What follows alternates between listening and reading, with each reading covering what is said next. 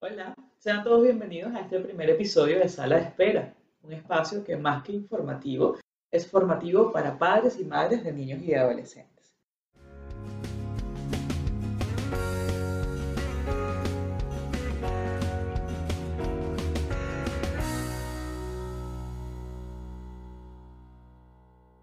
Mi nombre es Irene Hernández y en esta oportunidad quiero hablarles sobre algunas señales de alarma que pueden indicar que tu hijo necesita intervención temprana. Lo primero que quiero decirles es que hay una diferencia importante entre lo que es intervención temprana y estimulación temprana. La estimulación temprana tiene el objetivo de actuar de manera preventiva en algunos niños, ayudando a potenciar distintas áreas de su desarrollo. En cambio, la intervención temprana se realiza en niños que han tenido alguna dificultad peri o postnatal que implique algún tipo de retraso o algún compromiso importante en su desarrollo. Es importante establecer esta, esta diferencia porque en función de lo que queramos lograr con nuestro hijo, entonces tenemos que buscar la ayuda adecuada.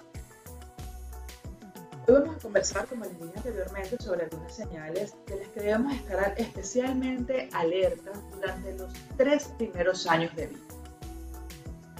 Existen algunos tiempos en los cuales los niños deberían poder hacer o lograr algunas metas en cuanto a sus áreas de desarrollo y nosotros como padres debemos estar bien atentos. Hay que saber también que esto tampoco es que es así exactamente cronometrado hay algunas características que yo les voy a poder mencionar sobre algunos meses específicos y probablemente, bueno, pueden tener uno o dos meses de colchoncito. Una de las características a las que hay que tener muy en cuenta es si el niño a los, a los 10 meses aún no responde al llamado por su nombre. Puede ser que el niño entienda palabras como toma y allí voltea, o ven o vamos, ¿sí? Esas son palabras que el niño probablemente puede entender y puede voltear. Pero hay que estar bien atentos si voltea cuando lo llamo por su nombre. Si yo le digo José y él no voltea, pero le digo José, toma y voltea, entonces sí tenemos que estar bien atentos. Bien, porque probablemente está respondiendo a la palabra toma, pero no a la palabra José, que es su nombre. Si a los 18 meses tu hijo todavía no dice ninguna palabra, esto también podría ser una señal de alerta. Puede que balbucee, puede que haga sonidos como ba, ba, ba, ta, ta, ta, ma, ma, ma, ba, ba. Pero si no dice ninguna palabra, porque no es lo mismo decir mamá, ma, que decir mamá cuando realmente quiero llamar a mi mamá, entonces esto hay que verlo también con cuidado porque pudiera ser una señal de alerta. Otra señal importante es que a los 24 meses todavía no una palabra, no diga ninguna frase. Tu hijo tiene ya dos años y todavía no, de pronto dice mamá, dice papá, dice agua, dice tete, pero no dice quiero agua, por ejemplo, o mamá, dame agua. Es decir, no hay frases todavía. Entonces, si a los dos años todavía no uno palabras, no digo frases, puede ser también una señal de alarma. Otro tema bien importante es que a los 24 meses, y esto sí es un tiempo eh, bastante importante porque deberían hacerlo alrededor de los 12, 14 meses, 18, pero digamos, si a los 24 meses tu niño todavía no señala con el dedito cuando quiere algo, supongamos que no habla, pero no te señala tampoco con su dedito cuando quiere algo, eso también hay que analizarlo. También sería importante que pudiera tener algún tipo de evaluación con un profesional. Hay otra manera que utilizan algunos niños para conseguir lo que quieren, así como no sé señalar con el dedito, llevo de la mano cuando quiero algo. Cualquier niño que utilice a otra persona como una extensión de su cuerpo cuando quiere conseguir su objetivo, también es una señal de, de alarma. Hay que tener cuidado, ojo, porque hay niños que pueden llevar de la mano, pero también te pueden decir, mamá, ven, que quiero esto. Pero si no hay contacto visual, no hay interacción con la otra persona, sino que solamente te llevo de la mano para que alcances eso que yo no puedo alcanzar, entonces allí sí hay que tener cuidado. Por otra parte, también hay que eh, observar muy bien si el niño prefiere hacer las cosas por sí mismo antes que pedir ayuda. Al, digamos, a los 18 meses tu hijo todavía no te pide ayuda para algo, ¿ya? sino que él prefiere hacer todo. Yo he visto muchas mamás en consulta que utilizan esta frase que para mí es clave.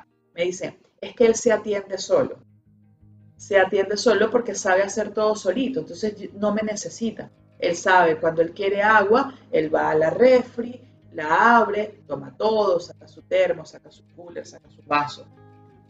O, por ejemplo, si él quiere sus carritos, él sabe dónde están, se sube en una silla y los alcanza. En fin, son niños que pareciera que son muy independientes. Y resulta que lo que están haciendo es evitando justamente el contacto y la comunicación con otros. Y es por esa razón que parecen ser muy independientes y resolver solitos. Otro elemento bien importante, otra característica muy importante a observar con los niños es que no hagan contacto visual ni siquiera con las personas más cercanas. Es decir, tu hijo no te mira a los ojos, tu hijo no ve a su papá a los ojos, a sus abuelos a los ojos. Esto es bien importante cuando estás hablando con él, por supuesto. Tú le estás hablando y el niño está con su mirada de pronto perdida, con su mirada enfocada en otra actividad. Claro que hay que tener en cuenta también que esto tiene que ser una característica prolongada. No es que si un día no te miró a los ojos es un problema, no. tiene que ser una característica que se mantenga, que sea frecuente, que suceda a diario y durante gran parte del día. Digamos que justamente la excepción sea que te mire a los ojos. Si esto sucede incluso antes del año, hay que tener cuidado. También es importante saber que si el niño durante sus 12 primeros, primeros meses de vida o durante sus 18 primeros meses de vida no tiene estas características, pero de un momento a otro eh, comienza a perder alguna de ellas, eso también es un signo de alarma. Explico. Mi hijo miraba la cámara cuando le tomaba fotos, mi hijo me veía a los ojos, mi hijo decía mamá, me señalaba y repentinamente a los 18 meses, 12 meses, 24 meses, mi hijo dejó de hacer esto, entonces también es un signo de alarma. Otra característica de la que tendríamos que estar muy pendientes es si mi hijo tiene alguna tendencia a girar los objetos. Por ejemplo, le gustan los carritos, pero ¿por qué le gustan? Porque gira las llantitas, ¿ya? Solamente gira las llantitas de los carritos o de pronto las aspas de los ventiladores también. Hay mucha fijación con los objetos que giran en general. O le das un objeto y lo hace girar. ¿ya? Si esto sucede también con frecuencia, hay que tener mucho cuidado. Porque además no le está dando una utilidad a los objetos como se esperaría. ¿sí? No está utilizando algunos objetos de manera funcional, sino que los está utilizando para autoestimularse. De la autoestimulación vamos a hablar en otro momento con profundidad. Por ahora solo quiero conversarles acerca de algunas características así puntuales a las que tendríamos que ponerle el ojito. Recuerden, entre los 0 y los 3 años.